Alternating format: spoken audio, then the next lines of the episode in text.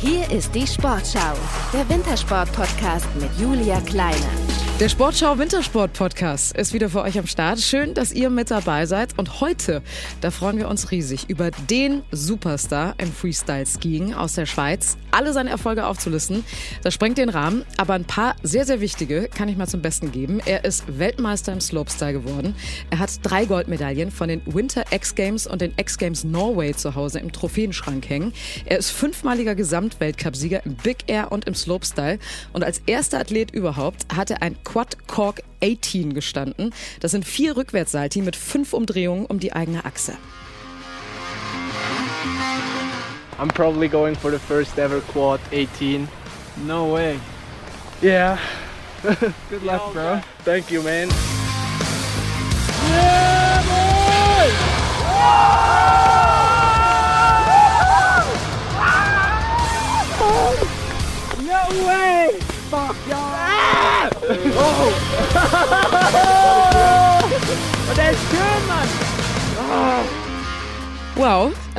liebe Kinder, bitte nicht zu Hause nachmachen, wenn ihr nicht André Ragetli seid, den ich jetzt begrüße. Hallo André, schön, dass du da bist. Hallo, schön hier sein zu dürfen. Wir freuen uns riesig, dich hier im Gespräch zu haben. Ähm, sag mal, wie viele Menschen haben dich eigentlich schon mal gefragt, ob du ein wenig verrückt bist, nachdem sie deinen Sport gesehen haben und das, was du da so machst? Ja, ich glaube, das ist normal mit unserem Sport, dass die, ich sage jetzt mal, normalen Menschen denken, dass wir verrückt sind. Aber eigentlich ist es äh, gleich wie bei jedem Sport. Man fängt ganz klein an, zuerst nur mit einer halben Drehung und dann 15 Jahre später, wie du gesagt hast, mit dem Vierfachsalto, mit dem Quad Cork 18. Aber ist das ein Vorurteil? Also muss man ein bisschen verrückt sein, um so gut zu sein, wie du es bist? Ganz ehrlich, ich halte mich überhaupt nicht für verrückt, weil ich bin eigentlich ein sehr überlegter Mensch. Ich überlege mir alles zweimal und ähm, was es sicher braucht, äh, wie in jedem Sport, ähm, viel äh, Arbeit und natürlich Leidenschaft, die du investieren musst, dass du an diesen Punkt kommst und so viele Erfolge feiern kannst. Also man kann sagen, man muss mutig sein, aber nicht kopflos. Ja, definitiv. Also es ist sogar extrem wichtig, ähm, damit, dass man ein gutes Körpergefühl hat und genau weiß, wo seine Grenzen liegen. Jetzt habe ich gerade ähm, vorgetragen, also vier Rückwärtssalti mit fünf Umdrehungen. Da warst du der erste Athlet, der das geschafft hat. Ähm, wie trainierst du denn solche Sprünge? Du steigst ja nicht sofort auf deine Skier und äh, schaust mal so ein bisschen, was passiert. Ja, eben genau. Das ist, ich habe äh, angefangen mit Freestyle-Skifahren, als ich acht oder sieben Jahre alt war und das erste war dann eine halbe Drehung. Da habe ich aus der, neben der Piste so ganz kleine Hügel und da habe ich versucht, eine halbe Drehung zu machen. Und dann immer weiter, dann fangst du erst an mit einem Salto. Dann machst du den 100 Mal und dann machst du ein Zweifachsalto. Und bis du nachher schlussendlich beim Vierfachsalto ankommst. Das ist einfach natürlich ganz viel Training und Repeti Repetition von den Tricks. Du hast mit acht schon angefangen, Saltos zu machen. Was hat denn deine Mama dazu gesagt? ja, die fand das. Ich war auch äh, Skialpin und viel Fußball gespielt. Und dann habe ich mit dieser Sportart angefangen und äh, sie war jetzt auch nicht gerade so begeistert, weil sie dachte, oh nein, jetzt fängt dieser Junge mit dieser Sportart an. Aber das Schöne war, sie hat mich nie ausgebremst und sie hat immer einfach, weil es war meine größte Leidenschaft und sie hat mich träumen lassen und ja, das, das bin ich auch extrem dankbar dafür. Ähm, würdest du dann auch sagen, dass deine Mutter damals diejenige war, die dich äh, so am meisten unterstützt hat? Oder welche Personen haben dich äh, damals begleitet? Ja, definitiv äh, meine Mutter. Da ja mein Vater ziemlich früh verstorben ist, ähm, war das eigentlich nur meine Mutter und halt meine, meine Geschwister. Ähm, ich wollte gerade gesagt haben, du betreibst ja auch ein kleines, erfolgreiches Familienunternehmen, denn deine Geschwister und deine Mutter, die halten dir so ein bisschen den Rücken frei, ähm, damit du dich komplett auf deinen Sport konzentrieren kannst. Wie wichtig ist dir deine Familie? Ähm, auch noch mein Bruder, der kommt auch noch dazu. Genau. Aber ähm, ja, ähm, es ist äh, extrem cool. Ähm, seit irgendwie, was sind das, etwa fünf, sechs Jahren äh, habe ich so ein Familienunternehmen. Meine Schwester macht das ganze PR, zum Beispiel jetzt diese Interviewanfrage. Ähm, mein Bruder filmt mich und hilft mir bei Social Media. Meine Mutter ähm, macht die ganzen Steuern und all das. Und dann habe ich noch extern einen Manager, ähm, wo aber eigentlich auch ziemlich äh, nahe ist von meiner Familie. Und ein Bekannter, ein guter Kollege ist. Ähm, und das funktioniert extrem gut, ähm, mit der Familie zusammenarbeiten. Das macht Spaß. Ja, man stellt sich das ja immer ein bisschen kompliziert vor, wenn man so nah mit der Familie zusammenarbeitet. Aber bei euch ist es überhaupt kein Problem. Nein, ja, das äh, kann ich mir schon auch vorstellen. Ähm, das könnte kompliziert sein, aber ich denke, zum Beispiel extrem gut ist, man ist extrem ehrlich. Ähm, weil in der Familie, da sagen sie mal schnell, ey, André, komm mal runter. Ähm, äh, von deinem, äh, keine Ahnung, wir sagen hoch, also wenn du irgendwie äh, eingebildet bist oder irgend so etwas.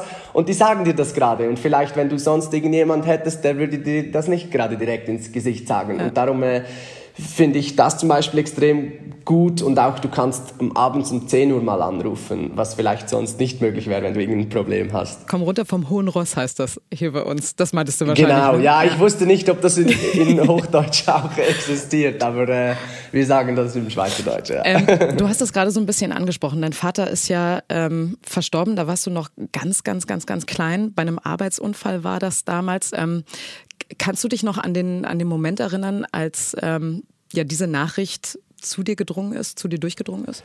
Nein, weil ich war eben da ein Jahr alt. Ähm, also ich kann mich da nicht, natürlich nicht erinnern, aber was ich mich erinnern mag, einfach so die ganze Kindheit, so jetzt im Kindergarten und so, wenn du halt die ähm, anderen Kinder siehst, mit ihrem Vater spielen oder so, dann war ich immer so ein bisschen der Einzige, so, ah, ich hätte das echt auch gerne aber das gab es halt nicht. Aber irgendwie war das für mich auch fast ein bisschen normal, weil ich, äh, für mich gab es nur meine Mutter. Ich kann mich halt nicht erinnern, dass mein Vater da war.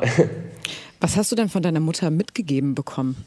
Also gibt es etwas, wo du sagst, boah, ja, da hat meine Mutter mich echt geprägt. Daran erinnere ich mich total gerne. Ähm, sie hat immer gesagt, ja, es gibt immer etwas Positives, äh, egal wie schlimm es ist. Ähm, zum Beispiel, wo ich mir mal das erste Mal das Schlüsselbein gebrochen habe, da hat sie dann auch gesagt, es gibt immer etwas Positives. Und ich war halt noch ziemlich jung und ich war so, hä, aber wie kann das positiv sein? Ich habe das wirklich nicht verstanden. Und das ist etwas, was ich mich äh, ja immer erinnern mag, wenn sie mir das gesagt hat, weil äh, es ist so. Und heute habe ich das natürlich auch gelernt, dass es aus jeder Niederlage oder etwas Negativen auch immer etwas Positives gibt. Also alles hat im übertragenen Sinne auch irgendwie so seinen Sinn, egal wie negativ es auch immer so ist. Ähm, dieses, dieser Schicksalsschlag damals, äh, würdest du sagen, dass das eure Familie deswegen so zusammengeschweißt hat und ihr deswegen euch heutzutage auch so gut versteht und auch gegenseitig unterstützt? Definitiv. Also wir sind wirklich extrem eng immer noch. Ich sehe meine Geschwister eigentlich sicher jede Woche und ich denke, das ist auch äh, ja, durch den Tod von unserem Vater, dass wir heute immer noch so eng sind. Ja. Du hast ja auch ein Buch geschrieben, auf das wir später noch zu sprechen kommen. Und darin beschreibst du, ähm, dass du als Jüngster ähm, von dreien, du hast ja noch äh, ältere Geschwister, immer so ein bisschen gequengelt hast, sofort immer alles so wolltest. Ist das so eine Eigenschaft, die dich bis heute begleitet? Also Dinge zu wollen, Tricks zu wollen und dir dann auch keine Ruhe zu gönnen, bis du diesen Trick dann auch wirklich kannst? Ja, ich, ich denke, da vor allem speziell mein Bruder, er ist drei Jahre älter. Und wir hatten ständig einen Wettkampf, wirklich egal wo, sei es auf der Playstation, sei es auf dem Berg, wer zuerst einen neuen Trick kann, sei es wer zuerst von der Bushaltestelle nach dem Skifahren zuerst zu Hause ist. Es war immer ein Wettkampf, wer ist schneller, wer ist besser.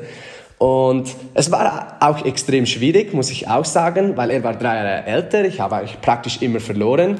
Aber es hat mich extrem kompetitiv gemacht und auch extrem stark. Und ich denke, das ist sicher ein Grund, wieso ich heute so erfolgreich bin und so gerne diese Wettkämpfe mache, weil es war mein Alltag früher. Wie ist das denn heutzutage? Ist dein Bruder stolz auf dich? Ich denke schon, ja. Also ich bin auch stolz auf ihn. Wir sind beide äh, stolz aufeinander und ich bin ja immer noch ziemlich nahe mit ihm. Er begleitet mich um die ganze Welt, filmt mich für die YouTube-Videos, für Instagram, für unsere Fernsehsendung in der Schweiz ähm, ja, macht Spaß mit ihm. Ähm, er kann auch stolz auf dich sein. Du hast ja 2013 im Freestyle-Weltcup debütiert und bist jetzt mit 24 Jahren einer der Besten der Welt in deinem Sport. Ähm, die Tricks, die du stehst, die Runs, die du machst, das sieht alles immer so easy, so smooth aus. Aber wie viel Schweiß und wie viel Tränen hast du in den letzten zehn Jahren vergossen? Also mal ehrlich. ja, natürlich viel. Das Wichtige ist natürlich im Wettkampf so soll es genau aussehen. Es soll möglichst einfach aussehen. Es soll so aussehen, wie du das im Schlaf machst. Ähm, das ist extrem wichtig, damit du nachher natürlich äh, gute Punkte bekommst äh, im Wettkampf. Aber ja, das war extrem viel Arbeit und auch ja, extrem viel Schweiß und auch extrem viele Tränen mit Verletzungen, mit Niederlagen. Aber ja, also es, es äh, macht mir immer noch extrem viel Spaß. Ihr werdet ja von ähm, einer Jury bewertet. Ähm, Gab es mal so einen Moment, wo du dir gedacht hast, boah, irgendwie diese Punkteverteilung, das ist total ungerechtfertigt? Kann man da dann überhaupt noch was machen oder muss man dann damit leben? Ja, ich glaube, wenn du in einem Sportart bist, wo du bewertet wirst, da wirst du ganz sicher mal so einen Moment haben, wo du so bist, ah, das fand ich jetzt ein bisschen unfair, aber ja, mit dem musst du dich halt äh, abfinden und aus den Fehlern lernen. Und du kannst ja dann auch mit der Jury sprechen, wieso das so war. Und die können dir dann sagen, warum. Und dann kannst du das das nächste Mal verbessern und hoffen, du bekommst bessere Punkte. Aber ich muss sagen, mittlerweile ist die Jury jetzt auch in den letzten zehn Jahren schon einiges äh, professioneller geworden und es funktioniert eigentlich ziemlich gut. Aber es gibt natürlich immer noch solche Momente. Also wer sich unbedingt mal Videos von Andri Ragetti angucken möchte, äh, gerne bei YouTube. Ich finde das total faszinierend, wie du landest, weil das ist butterweich, so als wenn du einfach nur aus ein Meter Höhe irgendwie äh, runterspringen würdest. Und dabei seid ihr ja, äh, glaube ich, auch so teilweise zehn Meter in der Luft, ne? Zehn, zwölf Meter, wenn nicht sogar mehr. Ich weiß es manchmal gar nicht, wie hoch das wirklich ist, aber ja, ja. bei den größten Sprüngen, ja, da, also zum Beispiel da im Vierfachsalto, da war ich schon ziemlich hoch in der Luft. Das, ja ob, ja, sieben, acht, zehn Meter, ich weiß es gar nicht. Wir fliegen eigentlich eher ja weit, nicht so extrem hoch, es ist eine, eher eine Weite auch. Also der, der Impact ist jetzt nicht so, dass ihr quasi von oben nach unten klatscht, sondern dass ihr quasi noch so eine Sinuskurve nach unten macht auf den Hang, ne? Genau, das wäre auch das Ziel von einem richtig guten gebauten Sprung, dass natürlich möglichst wenig ähm, Impact in der Landung ist, dass es richtig, ja halt gemütlich ist und nicht irgendwie weh macht. Und das spürt man natürlich auch, wenn ein Kicker besser ist oder schlechter. Äh, Gemütlichkeit schließt sich, glaube ich, bei eurem Sport so ein bisschen aus, aber lustig, dass du das sagst. Ähm, dieser Winter, der ist ja ein WM-Winter. Ende Februar, da geht es für dich nach Bakoyani. Äh, das in Georgien. Ähm, hast, was hast du dir da vorgenommen? Wie gehst du dieses große Ereignis an? Ja, ich freue mich nicht. Ist sicher ein Highlight. Ich freue mich extrem auf Bakuriani. Ähm, wir waren da letzten Winter einmal ähm, und freue mich da wieder zurückzugehen. Und natürlich, mein Ziel ist da, meine absolut beste Leistung zu geben. Und dann schauen wir, wie weit das kommt. Ich bin, ähm, das war im 2021 bin ich ja Slopestyle-Weltmeister, also das heißt immer noch, äh, das Ziel wäre sicher, diesen äh, Titel verteidigen. Und dass du deine beste Leistung abrufen kannst bei solchen Großereignissen, das hast du bewiesen. Du hast es gerade kurz angesprochen, du bist Weltmeister. 2021 äh, in Espen äh, geworden im Slopestyle. Ähm, die Freude hat aber nicht lange gehalten, denn nur ein paar Tage später, da hat dieses Event eine sehr harte Zeit für dich dann auch noch eingeläutet, denn du hast dich beim Big Air Wettbewerb schwer verletzt beim letzten Versuch. Was ist da genau passiert? Ja, ja, genau. Ich war, äh, bin dann Slopestyle Weltmeister geworden und dann hatten wir direkt äh, Big Air Weltmeisterschaften. Und dann bin ich im Finale gewesen, habe meinen ersten Sprung gelandet, hatte eine gute Punktzahl und wusste, dass ich eigentlich, das war auch das Ziel, ähm, Doppelweltmeister werden möchte. Und hatte super gute Chancen, aber dann bin ich beim letzten Sprung ähm, nicht schön gelandet und habe mich äh, ziemlich schwer am Knie verletzt. Und ja, dann äh, musste ich äh, ziemlich äh, lange Reha machen und natürlich gerade operieren und war sicher die schwierigste Zeit in meiner Karriere. Ja, und genau, für, also über diese für dich wirklich sehr schmerzhaften und anstrengenden Monate gibt es ja auch eine Doku jetzt bei YouTube, ähm, die ist vor kurzem erschienen. Und man ist da wirklich nah dran an dir. Die erste Operation, die zweite. Du nimmst uns mit zu deinem Arzt, der, glaube ich, ja auch mittlerweile ähm, zu deiner Familie gehört. Und natürlich die ersten Minuten auf Schnee.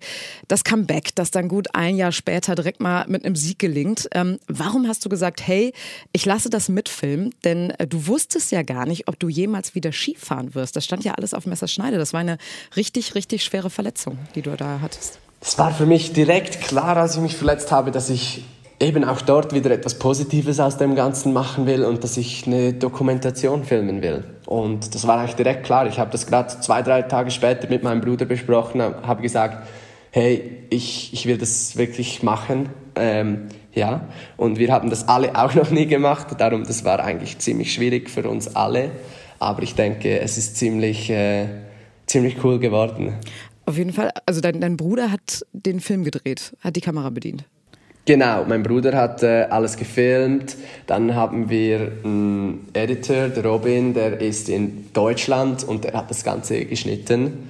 Ja, und das war jetzt eigentlich fast schon ja, ein Jahr. Ähm, ein Jahr lang haben wir an dem gefilmt und geschnitten und ja, war wirklich viel harte Arbeit ähm, nicht nur harte Arbeit, sondern es waren ja auch teilweise echt harte Momente dabei. Also ich, kann mich an einige Momente erinnern, wo du wirklich so richtig verzweifelt warst und auch richtig den Tränen nahe. Ähm, wie hart war das denn dann auch für deine Familie oder gerade auch für deinen Bruder, der ja in solchen Momenten dann auch mit der Kamera auf dich draufhalten musste? Ja, es, es, war sicher eben eine schwierige Zeit. Vor allem war ich dann manchmal auch, manchmal auch ein bisschen ja, wütend, gereizt, und war nicht der gesprächigste mit meiner Familie, mhm. weil es auch so ein bisschen eine schwierige Zeit für mich war. Ähm, und ja, mein Bruder hat oft gesagt, für ihn war es eigentlich genau gleich schlimm, wie, als, wie er sich verletzen würde. Also ja, war sicher auch nicht einfach für ihn. Okay, er hat sich quasi dann in dich hineingefühlt, so kann man das sagen. Ja, und er hat mich halt auch jeden Tag begleitet. Er musste mich die ersten, meine Mutter und mein Bruder mussten mich die ersten sechs Wochen jedes Mal, jeden Tag in die Physio fahren, weil ich, ich konnte natürlich nicht. Und ja, es war schon ziemlich viel Arbeit äh, für meine ganze Familie. Und eben, er hat auch jeden Rückschlag gesehen, je, alles, halt die ganzen Fortschritte. Und er war, mein Bruder jetzt speziell, war immer äh, sehr nahe dabei. Also die Doku gibt es bei YouTube, solltet ihr euch definitiv anschauen. Und was es noch über dich gibt, ist ein Buch, deine Biografie. Attack Your Dreams heißt diese Biografie. Ähm, mit 24 Jahren. Da werden doch sicherlich einige gefragt haben, ist das nicht ein bisschen früh in dem Alter?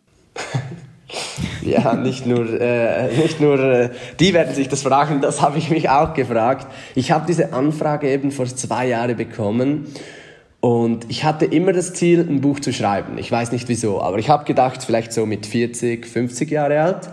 Aber dann habe ich diese Anfrage bekommen und ja, irgendwie eben zum Beispiel auch mit meinem Vater, der ist äh, mit 34 gestorben und dann habe ich gedacht, ja, wieso nicht jetzt? Wer, wer sagt mir, dass ich mit 50 Jahre alt noch lebe? Es klingt jetzt ziemlich dramatisch, aber es ist ja irgendwie trotzdem so und dann habe ich gedacht, ja, ich, ich, ich mache das jetzt. Ähm, und dann haben wir jetzt über die letzten zwei Jahre, also es ging wirklich ziemlich lang mit dem Buch, war auch nicht äh, so einfach, aber äh, ich bin sehr zufrieden, wie es gekommen ist. Und da hat mir sehr fest äh, natürlich meine Schwester geholfen, weil die das ganze Buch geschrieben hat. Wie war das denn für dich, dieser Moment, als du das Buch das erste Mal in deinen Händen gehalten hast? So, weil da ja komplett dein komplettes Leben ja auch drin ist. Erstens mal war ich äh, erleichtert, weil es extrem viel Arbeit war. Ähm, aber natürlich, genau wie du gesagt hast, es ist schon nicht zu unterschätzen, wenn man ein Buch rausgibt. Man erzählt schon ziemlich viel private Sachen über sich, wo man sich fragt, hm, will ich das wirklich alle teilhaben lassen? Aber ja, irgendwie bin ich trotzdem äh, dankbar, dass ich es gemacht habe und äh, mega cool. Und auch wenn ich natürlich zum Beispiel gestern war ich am Skifahren und ich äh, viele kleine Kinder, aber auch ältere oder Erwachsene, die mir sagen, sie haben mein Buch gelesen und es inspiriert sie sehr, das ist natürlich extrem schön zu hören. Ich habe es übrigens auch gelesen. Ich finde es äh, sehr, sehr gut. Und du beschreibst ja in diesem Buch auch, dass du ähm, deswegen diese Biografie schon in jungen Jahren rausgehauen hast, weil du ähm, junge Menschen mit deiner Geschichte auch inspirieren möchtest, junge Sportlerinnen und Sportler, ähm, die auch mal so gut werden wollen, wie du es bist. Und ähm, dann haben wir uns gedacht, warum nicht einfach aus dieser Folge mit dir direkt mal einen Coaching-Podcast machen. Und wir haben einen jungen Freestyler aus Burscheid, nahe bei Köln, ähm, zu diesem Gespräch mit eingeladen. Ich würde ihn jetzt einfach mal dazu holen. Moritz Klein, schön, dass du da bist. Hörst du uns, Moritz? Ja, ich höre euch. Servus. Hi. Servus. Hallo. Ihr kennt euch, ne? äh, ja. Genau. Aber Moritz, vielleicht äh, stellst du dich noch mal ein bisschen vor, wer du bist und was du machst. Ja, gerne. Also erstmal danke, dass ich da sein darf. Ich bin der Moritz, ich bin 20 Jahre alt und komme aus Burscheid. Das ist bei Leverkusen, Köln im Rheinland. Und genau, ich fahre Freeski seit fünf Jahren. Bin vor eineinhalb Jahren in die Alpen gezogen nach Kempten, an meinen Studienort. Und ja, ich fahre Freeski Halfpipe. Genau, und du fährst seit vorletzter Saison im Freestyle Europa Cup, ne? Richtig, ja. Ja, und du bist ein echter Flachland-Tiroler. Wie kommt man denn dazu? Ja, das habe ich mir auch gefragt. Also ich muss sagen, ich habe ich habe äh, Skifahren in der Schweiz gelernt tatsächlich und auch in Laax vor allem, wo der André auch her ist. Und bin auch ganz oft in den Ferien immer in Laax gewesen. Und wenn man in Laax Ski fährt, das ist eins der größten Freestyle-Skigebiete Europas, dann ja, man, man, kommt nicht drum herum, irgendwann mal die Freeskier im Park zu sehen. Und dann habe ich es irgendwann gesehen, dachte mir, das will ich unbedingt auch machen. Und habe meine Anfänge dann, also ich bin so ein klassischer Skihallenfahrer, habe meine Anfänge dann wirklich nur in der Skihalle gemacht, in Landgraf. Das ist bei Aachen in der Nähe, auf der holländischen Seite. Und so fing dann alles an. André, warst du da auch mal? Ja. Oder fährt man als Schweizer da gar nicht? Doch, da warst du auch schon ja, mal? Ja, ich war da natürlich auch mal, aber das ist auch schon ein paar Jahre her. Ja, das ist ziemlich lange Autofahrt für mich. Aber es ist eigentlich ziemlich lustig da in der Skihalle. Da kann man ziemlich gut die Rails trainieren. Und da waren wir oft, äh, als ich ein bisschen jünger war. Aber war das für dich dann irgendwie was Komisches, auf einmal in so eine Halle zu fahren und da dann Ski zu fahren? Ja, definitiv. Es ist extrem kalt in dieser Halle. der Schnee, der Schnee ist auch speziell. Es ist halt, es ist irgendwie schon Schnee, aber er ist so alt und es ist irgendwie praktisch nur Eis. Es ist, ist ziemlich Ja, ja. speziell, aber irgendwie trotzdem cool, weil wir sind morgens Skifahren gegangen, dann nach Mittagessen Ski gefahren und dann am Abend nochmal Skifahren gegangen. Es war ziemlich streng. Also siehst du, mit welchen harten Bedingungen die Rheinländer hier zu kämpfen haben. ja. Moritz, ähm, welche Bedeutung hat denn André Ragetli für euren Sport? Ist er auch für dich damals ein Vorbild gewesen, als du damals angefangen hast? Äh, ja, definitiv. Also, ich muss es mal ganz ehrlich so sagen. Wenn man mit Freeski anfängt und sich mal irgendwie damit beschäftigt, auch Videos zu schauen, dann stößt man irgendwie ziemlich schnell auf Videos vom Andri. Und ich habe gestern nochmal nachgeschaut. Ich habe lustigerweise ein Selfie noch gefunden mit dem Andri von Anfang 2019. Da habe ich ihn irgendwie im Park getroffen und mit meiner, mit meiner GoPro, glaube ich, noch so ein, so ein richtig schäbiges Selfie gemacht. bei, bei richtigem Schlechtwetter, da war auch, glaube ich, niemand am Berg, nur der Andri war Parkfahren und dann habe ich ihn noch gefragt, ob ich ein Selfie mit ihm machen darf. Aber ja, definitiv, also Andri ist ein Vorbild gewesen von Anfang an. Und ich habe mir immer seine Vlogs auch angeschaut, seit er damit angefangen hat und war so ein richtiger Fanboy. Und deswegen ist es irgendwie heute ganz lustig, dass äh, wir diesen Podcast heute aufnehmen. Ja, deswegen die nächste Frage an dich. Hast du Fragen an André? Ähm, ja, gut, wo fangen wir denn an? ähm, So viele. so viele. Nein, Spaß. Also, ich habe mir gestern deine Doku angeschaut, ähm, Comeback Stronger, weil ich davor ehrlich gesagt gar keine Zeit hatte. Aber ich habe sie mir jetzt gestern angeschaut. Ich fand sie mega, super interessant. Ähm, aber jetzt mal ganz ehrlich, wie baust du diesen ganzen, diesen ganzen Reha-Plan, also diese ganzen, diese ganzen Übungen in dein, in dein Training ein? Also wie viel trainierst du wirklich am Tag? Das ist, das ist ja Wahnsinn, diese, dieses Comeback in so kurzer Zeit mit deiner Knieverletzung. Ähm, ja, also am Anfang wusste ich natürlich auch nicht, wie ich das genau machen will, weil äh, ich war da auch das erste Mal gerade in so einer Situation. Aber ich, wie ich da in meiner Doku gesagt habe, ich habe mir geschworen, dass ich einfach jeden Tag mindestens vier Stunden für mein Knie trainiere. Und das habe ich auch durchgezogen. Und da ist halt eben, da, da, ist, da ist, war meine eine Stunde Physiotherapie, da war das Krafttraining, da war das Stretchen, da war das Eisbaden drin, da war alles drin halt und ähm, ja, so habe ich das ein bisschen gemacht, aber ich weiß das jetzt auch nicht speziell besser als jemand anders. Ich habe mir einfach das mit diesen vier Stunden gesagt und durchgezogen. Man muss dazu sagen, Moritz ist gerade ja auch ein bisschen verletzt. Du hast eine Rippenprellung. Ähm, bist du gerade auch in Reha? Machst du da irgendwas oder ähm, pausierst du gerade? Ähm, ja, also ich habe mich vor einer Woche leider in der Pipe ein bisschen zerballert. ähm, ein bisschen unfreiwillig. Ich war schon eigentlich fertig mit dem Training, das war ein bisschen blöd und dann habe ich ähm, bei ganz einfachen Basics, wahrscheinlich war ich auch schon zu müde, bin ich, ähm, habe ich in die Kante gefangen und bin auf meine Rippe geprallt und habe den Skistock mir irgendwie da reingerammt. Aber ist Gott sei Dank nicht gebrochen und mein erster Gedanke war auch, oh Gott, jetzt, jetzt darf ich meinen ersten Weltcup starten und breche mir erstmal meine Rippe. Aber Gott sei Dank ist es nur eine Prellung. Ähm, aber da hat mich die Grippe noch erwischt und jetzt liege ich seit ein paar Tagen flach, aber es geht mir besser seit gestern. Und ja, ich hoffe, dass ich jetzt mal wieder anfangen kann zu trainieren und die Reha zu machen. Aber ich habe schon Physiobehandlung gehabt ähm, und ja, bin ganz zuversichtlich, dass es jetzt wird. Also ich werde auch viel dran arbeiten müssen die nächsten Wochen noch, dass es wieder passt, dass ich wieder 100% bin, aber ja. Andri, wie hast du das denn angestellt? Weil gerade auch so eine Grippe ist ja auch gefährlich, ne? Gerade um eine, eine, Herzmuskelentzündung zu bekommen. Hast du dann wirklich pausiert? Weil wir haben ja gerade darüber gesprochen, dass du eher dann doch ungeduldig bist. Bei mir war halt ein bisschen, war das Ganze ein bisschen auch anders. Aber ich habe wirklich die ersten ähm, die ersten sechs Wochen konnte ich eigentlich gar nichts machen, weil ich hatte da eine Streckschiene und der, die einzige Person, die, die die ausziehen durfte, war mein Physiotherapeut. Das heißt, ich, ich war da einfach jeden Tag eine Stunde in der, in der Physio und ich konnte erst nachher dann richtig trainieren. Aber äh, das ist auch wichtig. Am Anfang musst du halt auch ein bisschen einfach, äh, ich sage jetzt mal, chillen und regenerieren, damit das, das Ganze auch wieder heilt. Da bringt auch das ganze Training man nicht immer, äh, nicht immer das Beste, wenn du jetzt so schnell wie möglich anfängst zu trainieren. Man muss sich auch ein bisschen einfach äh, erholen. Denn gerade in der Pause, ne, da baut man ja quasi dann auf. Ähm, Moritz, hast du noch weitere Fragen? Okay, vielleicht für die weiblichen Zuschauer unter uns. Hast du eine Freundin, André? ähm, wenn du, das, ich mach's spannend, wenn du das Buch gelesen hast, dann weißt du es. das Problem ist, ich bin erst auf der Hälfte. Ja, dann musst du noch ein bisschen weiterlesen. Ja, ja das ist Eben das genau. ist ein super Teaser. Das ist echt ein super Teaser. Nein, ich habe mich.